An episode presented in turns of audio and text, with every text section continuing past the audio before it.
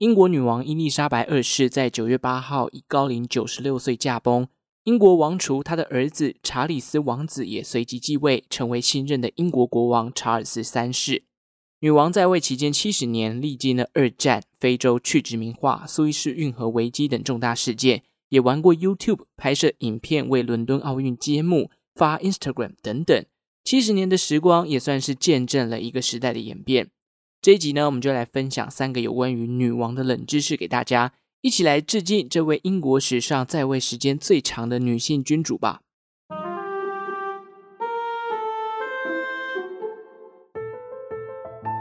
冷知识一：充满暗示意味的包包。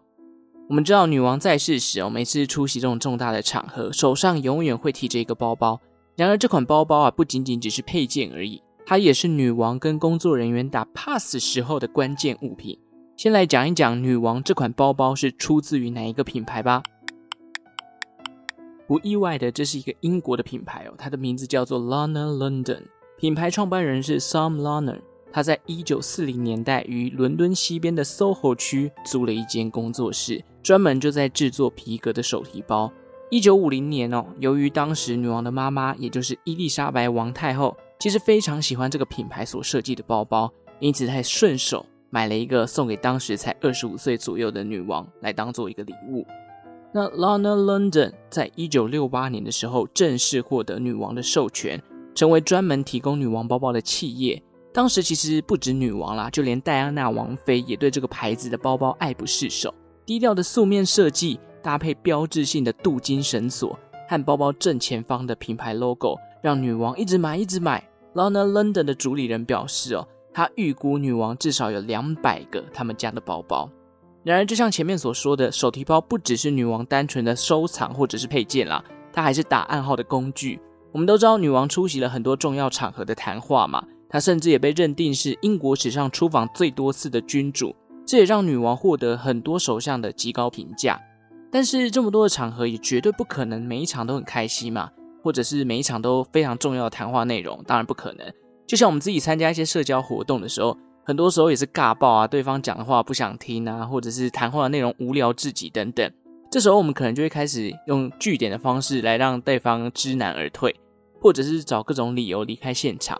但是元首会面这种场合哦，或者是女王他们皇家的这种身份。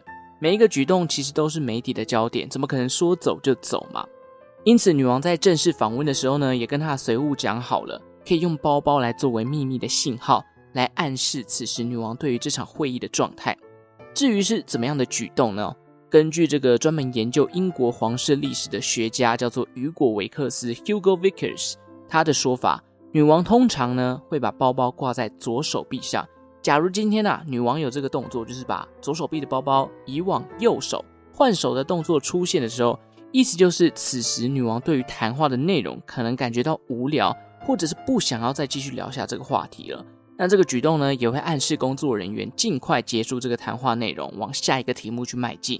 那如果今天女王在公开场合将手提包放在桌上的话，也就代表女王想要在五分钟之内哦结束这个局。另外，如果今天包包不是在手上，不是在桌上，而是被女王放在了脚边，放在地上的话，那就代表女王已经想要离开这个场合了。而且不管是什么原因，她一秒都不想多待。那可能就会有人好奇啊，如果今天的场合上这个包包不适合放在地上，那该怎么办？那这个历史学家 Hugo 他的说法是，女王就会开始摸她的结婚戒指，这个动作呢，也是抑制她想要立即离开这个场合。跟赌神一样，哈，摸戒指这个小动作都是经过设计的。当然啦，除了包包之外，女王也会运用一些其他身上的配件来适度的表达自己的立场跟态度哦。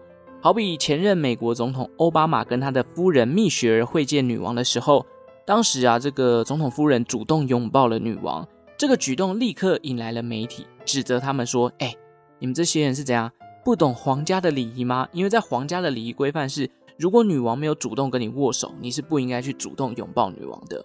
不过女王似乎没有很 care 啦，同样的也拥抱了蜜雪儿，也算是给了奥巴马夫妇一个面子。不过之后，川普在会见女王的时候，女王就别上了奥巴马送她的胸针哦。诶，这个解读媒体就开始在想，女王会戴这个配件，基本上就是在考 C 川普嘛，就他比较支持奥巴马那种感觉。那也从这几起事件也看得出来啊，其实英国皇室的一举一动都是充满了各种解读跟意涵的。冷知识二：女王曾经遭受过暗杀。女王在位七十年，深受人民的爱戴。然而，这位君主哦，在公开的场合当中，其实也是遭遇过暗杀的事件。这边呢，派翠克就特别提一起发生在一九八一年英国阅兵仪式上面发生的暗杀。一九八一年六月十三日，当时伦敦正在举办一年一度的阅兵仪式。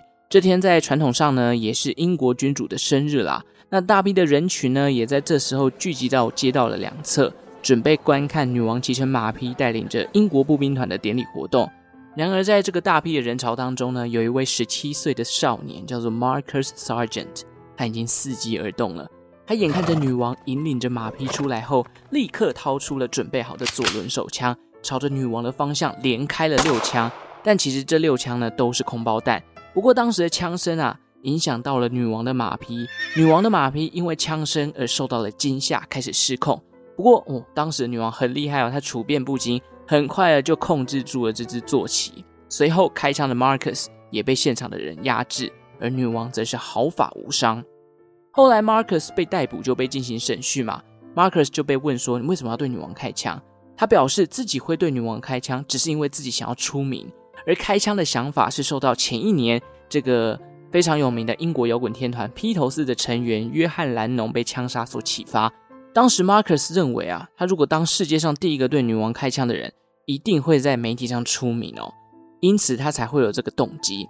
后来呢，警方甚至找到了 Marcus 的另外一卷录音带，里面录下了他对于未来还想准备实弹来攻击女王。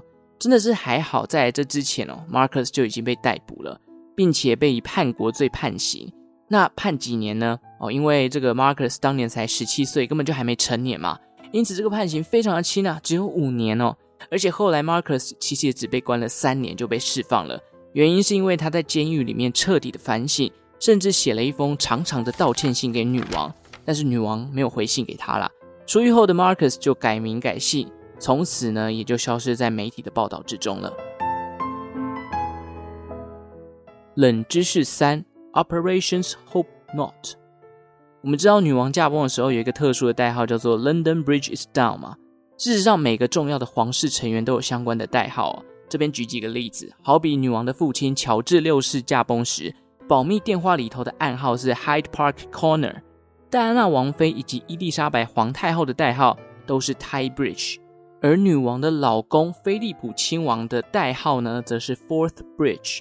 这些其实都是蛮有名的桥梁哦，各自都象征着一位皇室成员的代号。那代号的制定其实通常都是给予皇室成员的，主要就是因为葬礼必须遵循皇家礼仪嘛，而且每一个细节啊，每一个细部都必须去认真的规划，才不会让葬礼去出错嘛，或者是不符合当事人的期待等等。然而，有一位英国重要的人物，他本身不是皇室的成员，却享有了这个代号的待遇哦，他就是英国的前首相丘吉尔。丘吉尔在他去世的十二年前，曾经一度严重的中风。那首相中风，其实对于英国人民来讲是一个非常恐慌的事情。这位这么重要的领导，如果在这个时候挂掉了，势必会对国家产生一些恐慌。因此，这个消息并没有传出去。而女王是少数知情丘吉尔中风的人。考量到丘吉尔担任首相为英国的奉献，而且也考虑到他最近的身体状况每况愈下，于是女王命令了英国政府透过法令。来特别精心为丘吉尔准备一连串量身打造的葬礼。据说这个葬礼里头的细节巨细靡遗到写了四百多页的内容，甚至在当时被列为高度的机密。因为如果公开了，可能会有人来捣乱啊或什么的。里面的内容包含啊，这个首相的遗体的运送方式，要用什么样的交通工具，时间地点，礼炮要打几炮哦，或者是这个观礼的队伍要怎么安排啊，动线的规划，一系列的执行细项。而这个行动呢，也被命名为 “Hope Not”，希望不要发生的行动哦。不过，丘吉尔虽然严重中风，但他后来却是多活了十二年的岁月，也就造就了这份执行细项前前后后不断的修改。后来，丘吉尔真的离世，他享受了九十岁，而 Operation Hope Not 也正式启动。当时，数百个国家代表前来哀悼丘吉尔的离世。全球有将近三点五亿人见证了这场英国史上最大规模的葬礼，最终，丘吉尔的遗体被葬在了圣马蒂教堂的墓地，与他的祖先们葬在一块。这份记录丘吉尔葬礼行动的机密文件啊，一直到一九九五年才正式的公诸于世。而这场葬礼呢，也可以看出英国对于这位首相的敬重以及爱戴。